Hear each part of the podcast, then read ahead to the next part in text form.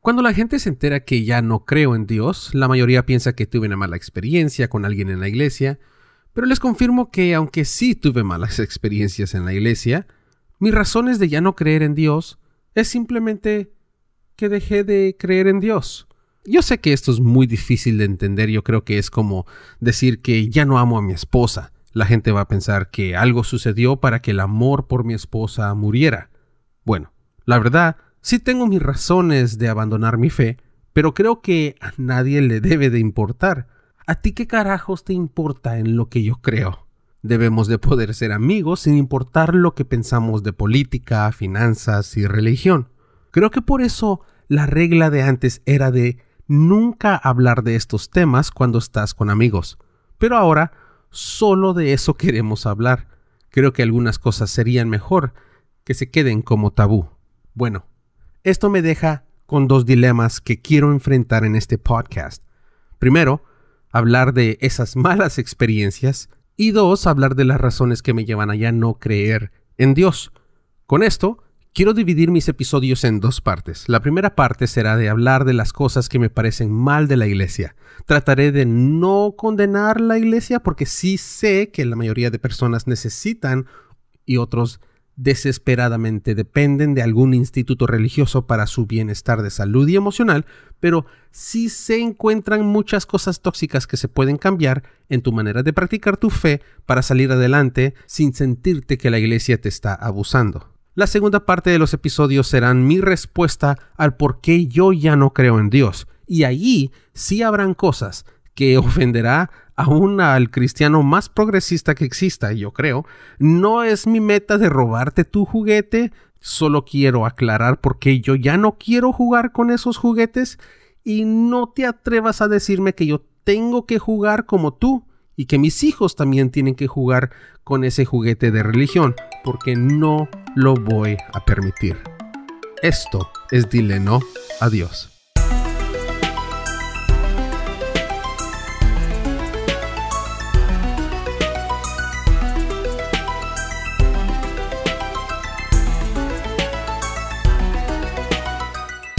Aún no puedo decidir cuándo comenzó mi deconstrucción. Podría haber sido cuando pusieron en disciplina a uno de mis mejores amigos en la iglesia. Podría haber sido en mi adolescencia, donde tuve depresión a causa de la culpabilidad que sentía por masturbarme. Tal vez fue cuando me enteré que cuando la gente está orando en el altar, se podía notar que muchos se tiraban al suelo al propósito. Todo era falso. Tal vez yo envidiaba que yo no podía sentir a Dios como ellos. Y me inventé la capacidad de hablar en lenguas. Hey, hablando de eso, ¿cuáles vocales usabas tú? Yo usaba mucho la I, la A y la O. Yo decía. Pero también la semilla de dudar en lo que yo creía pudo haber sido plantada por un vecino anciano que llegué a respetar bastante. O tal vez la respuesta obvia sería escuchar un podcast llamado Conciencia de concienciamedia.com. Bueno, pero por ahora tomemos como punto de partida mi amistad con mi vecino. Él era ateo. Y yo, siendo un buen cristianito, quería evangelizarlo. Y él, como un buen ateo, me recordó de la regla de tres cosas que nunca debíamos de hablar con nadie. Pero yo insistí y él me dijo, es que la gente se ofende porque les puedo destruir su religión con tres preguntas. Y yo, siendo el gato que soy, ah, lo molesté hasta que me las dijo y son las siguientes. ¿Crees que el racismo es algo bueno? Claro que no. ¿Estás a favor de la esclavitud? No, le dije.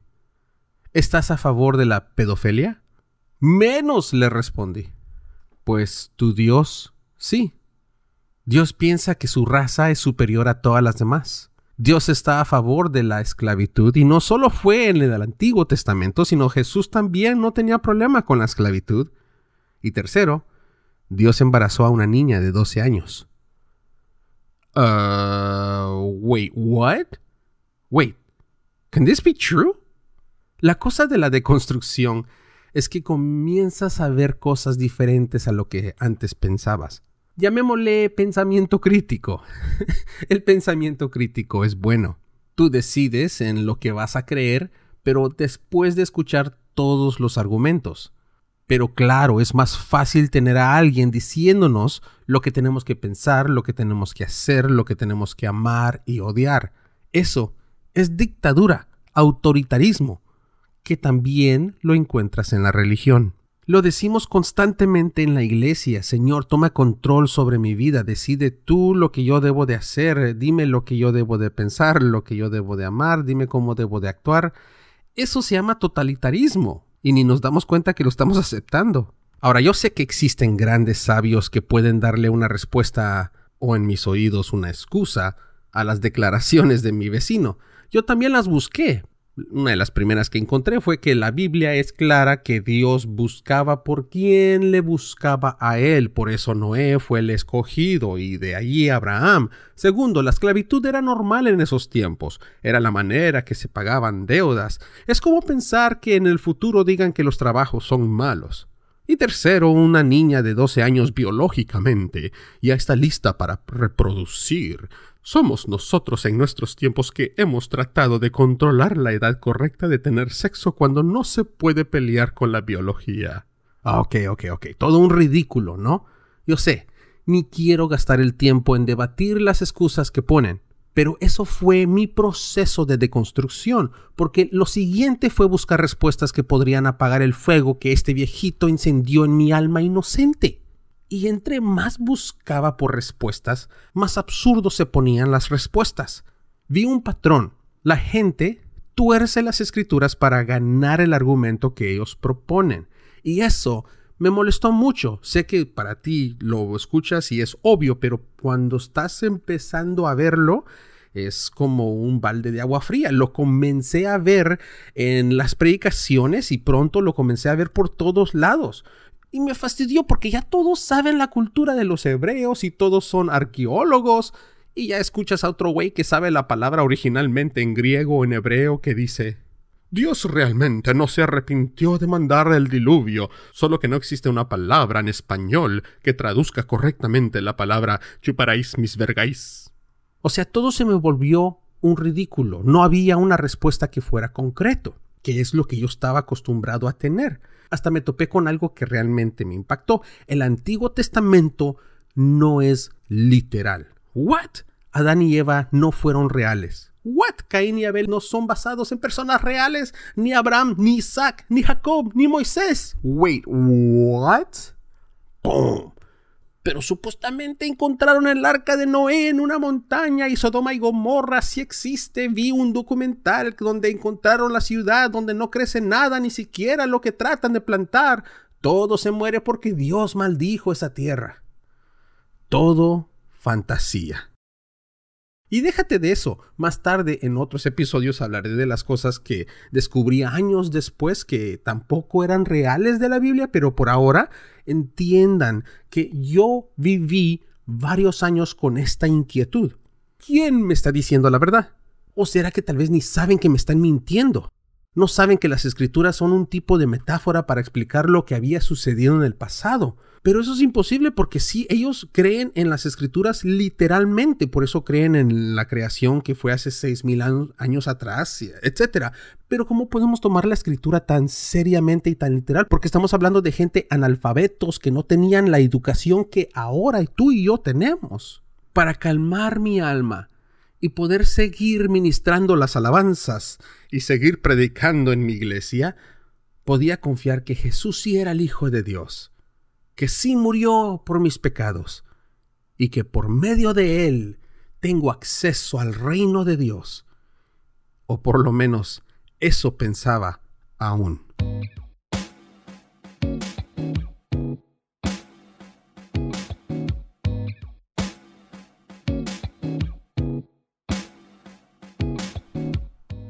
Como casi todo en la cultura contemporánea, la manera que entendemos la religión es moldeado por los cambios tecnológicos que manejan nuestras vidas, especialmente lo más reciente, el famoso Internet.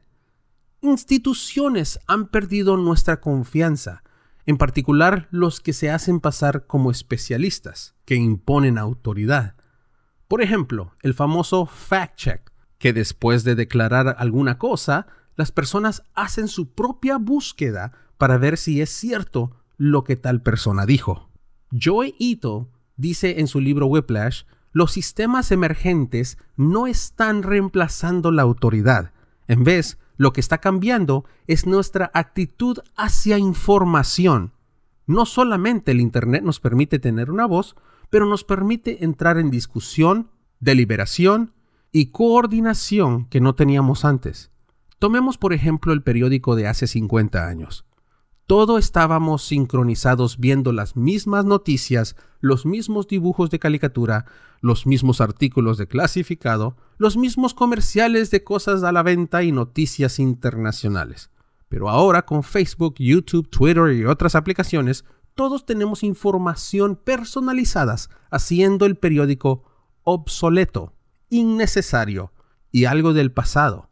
Ahora los periódicos tienen que reinventarse para ofrecer algo que solo ellos pueden ofrecer, que nadie pueda recibir en otro lado.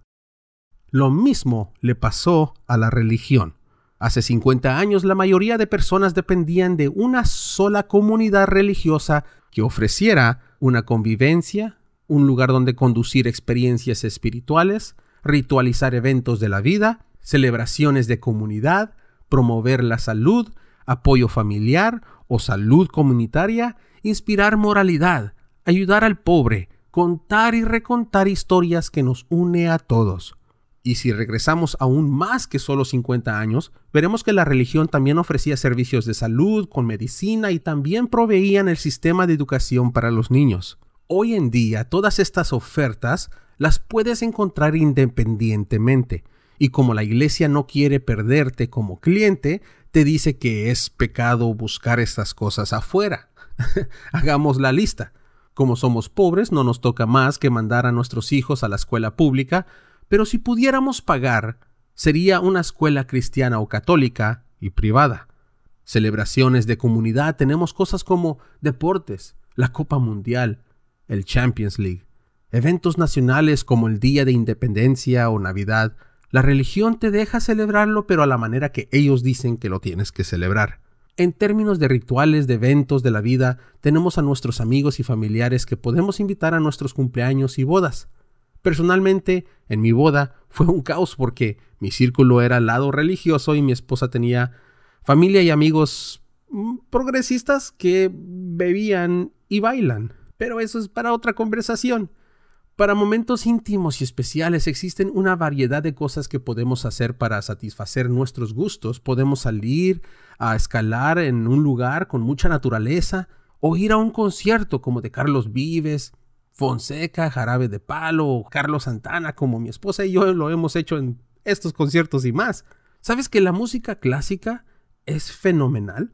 Escuchar una orquesta en vivo es tan especial porque la música dirige tus sentimientos, la música dice una historia sin usar una sola palabra. Yo lo recomiendo. También, eh, tal vez lo puedes encontrar en practicar meditación, que es muy recomendado. También podemos eh, sentirnos conectados a nuestros ancestros y familiares con la comida que cocinamos o eventos que podemos apoyar y participar. Podemos sentirnos partes de algo más grande cuando apoyamos protestas o a una organización que le ayuda a personas viviendo en necesidad.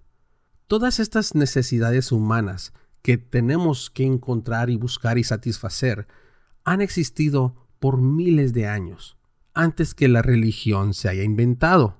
Siempre hemos tenido esta necesidad de satisfacer estas cualidades humanas, pero la manera que las enfrentamos han sido diferente al pasar los años. Un error que la religión hace es que se enamora de la solución en vez de seguir evolucionando para satisfacer la necesidad. Las instituciones han convertido lo misterioso en dogmas. Perdieron su alto potencial por querer mantener su reputación de gran sabiduría en vez de dar enseñanzas relativas. Ahora, sí, es cierto, la comunidad religiosa nos ayuda a darle sentido a momentos catastróficos de la vida, nos ayuda a sanar y celebrar nuestros momentos alegres y aún nos ayuda a tener un tipo de moraleja, pero muchas cosas han cambiado desde que la religión se estableció. Por ejemplo, ya los mitos no son necesarios para explicar cómo el sol se levanta y baja en las noches. No es necesario saber de dónde vienen los diluvios y lo que existe debajo de la tierra porque hoy Ya comprendemos lo que son microbios, viruses, bacterias y entendemos que no son plagas o castigos supersticiosos. El día de hoy tenemos diferentes preguntas como ¿qué hacemos para encontrar paz en una vida de estrés 24 horas al día? ¿Cómo podemos sentirnos satisfechos en un mundo que siempre nos empuja a querer más? ¿Cómo encontramos la valentía para levantarnos contra la injusticia? Pero si en este episodio estoy diciendo algo sería esto. Hay una pregunta que nos separa a los ateos de los religiosos, y es, ¿fuiste creado o eres producto de la evolución? ¿Crees que existimos por causa de un plan divino o somos criaturas productos de la evolución? Cuando yo era cristiano pensaba que realmente conocía a Dios. Yo sé lo que piensa y lo que Él quiere.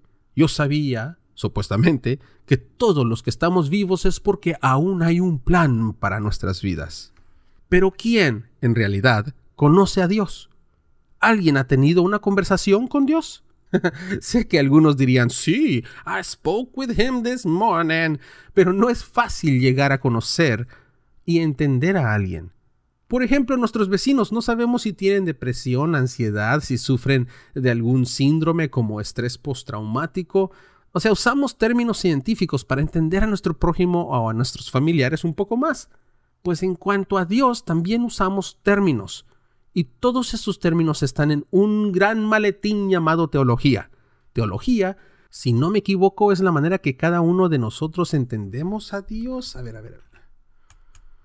Teología, ciencia que trata de Dios y del conocimiento que el ser humano tiene sobre él. Ok, ok. Entonces, como nadie se ha sentado con Dios para darle una entrevista, estos términos son lo único que tenemos para más o menos entender a Dios. Algunos ya los conoces como Trinidad, omnipotente, omnipresente, soberano, etc. También existen términos que explican teología o doctrinas que la Iglesia establece en cuanto a lo que ellos creen, como el universalismo, tradicionalismo, fundamentalistas, que defienden la sana doctrina. Otras son cosas y eventos como el dispensacionalismo. Bueno, me estoy haciendo bolas porque la verdad no le he dedicado mucho tiempo a estudiar estos términos, pero yo sé que existe un orden como las cuatro ramas de teología y cosas como la teología natural, teología dogmática y relevada y teología moral. Pero para mí toda teología es la explicación de algo que no existe. Cualquier término que usan para mí suena como alguien tratando de explicar quién es Santa Claus. Escucho a la gente. Los nueve venados representan el pacto entre Santa Claus y el mundo. Los primeros cinco venados son para los cinco continentes del mundo. Los otros cuatro son para los cuatro océanos, Pacífico, Atlántico, Índico y Ártico. Santa Claus es omnipotente, que también los peces recibirán regalos. Ahora, el estudio de Mamá Noel se conoce como Noelotología. Ahí aprendemos que aunque Santa y Mamá Noel nunca tuvieron hijos, la maternidad que ella proyectaba hacia con los enanos representa la entrega de amor trascendental de una madre. El estudio del trineo de Santa Claus es trionología. El poder del trineo viene del espíritu navideño de la humanidad. Los venados reciben sus poderes por el espíritu de los peces del mar.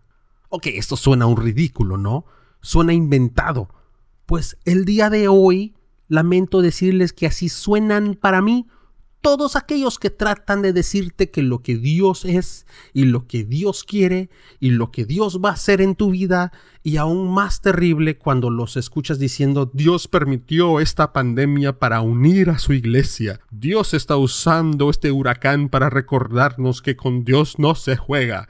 Dios tiene un plan para tu vida naciste por un plan divino, y Dios quiere unir a sus pollos como la gallina resulta en el caldo. Nope, nope, nope, nope, no gracias. Ya tenemos respuestas de dónde venimos y lo que somos. Ya no necesito esta respuesta que tiene dos mil años de antigüedad. Son respuestas filosóficas cuando la filosofía estaba dando sus primeros pasos después de gatear por muchos años. La religión son huesos secos de una filosofía muerta. Ya hemos avanzado, aunque a muchos les gusta y les funciona, no significa que es la mejor respuesta. Tal vez por eso los ateos como Ariel dice con muchos de sus memes, creemos que somos más inteligentes, así como los religiosos piensan que ser religiosos los hace mejores personas. Hay mucha verdad en este comentario, pero sí, la verdad, sí me siento más desarrollado al tener una respuesta más concreta que religión ofrece, o por lo menos ya no creer en algo que claramente no es real. Me siento como muchos niños de 8 o 9 años que se enteran que Santa Claus no es real y en la Navidad vienen a ti y te dicen, yo sé que Santa Claus no es real, yo reconozco que es mi tío Juan, pero no le quiero arruinar la alegría a mi hermanito. Pero yo sé que Santa Claus no es real. Lo presumen, y creo que tal vez por eso suena que presumo de que yo tampoco ya no creo en Dios y se me hace un ridículo que la gente siga creyendo en Dios. Así que sí, me siento orgulloso de ya no ser parte de un grupo que cree en una mentira.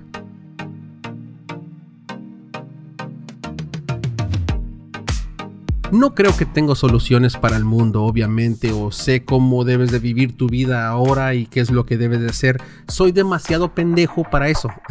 Pero sí puedo darte información que me ayudó a mí. Si buscas cómo comenzar en reemplazar a Dios o si aún quieres mantener a Dios en tu vida, pero sabes que puedes ser más feliz de lo que ahora estás viviendo, necesitas más conexión. Esa sería mi respuesta.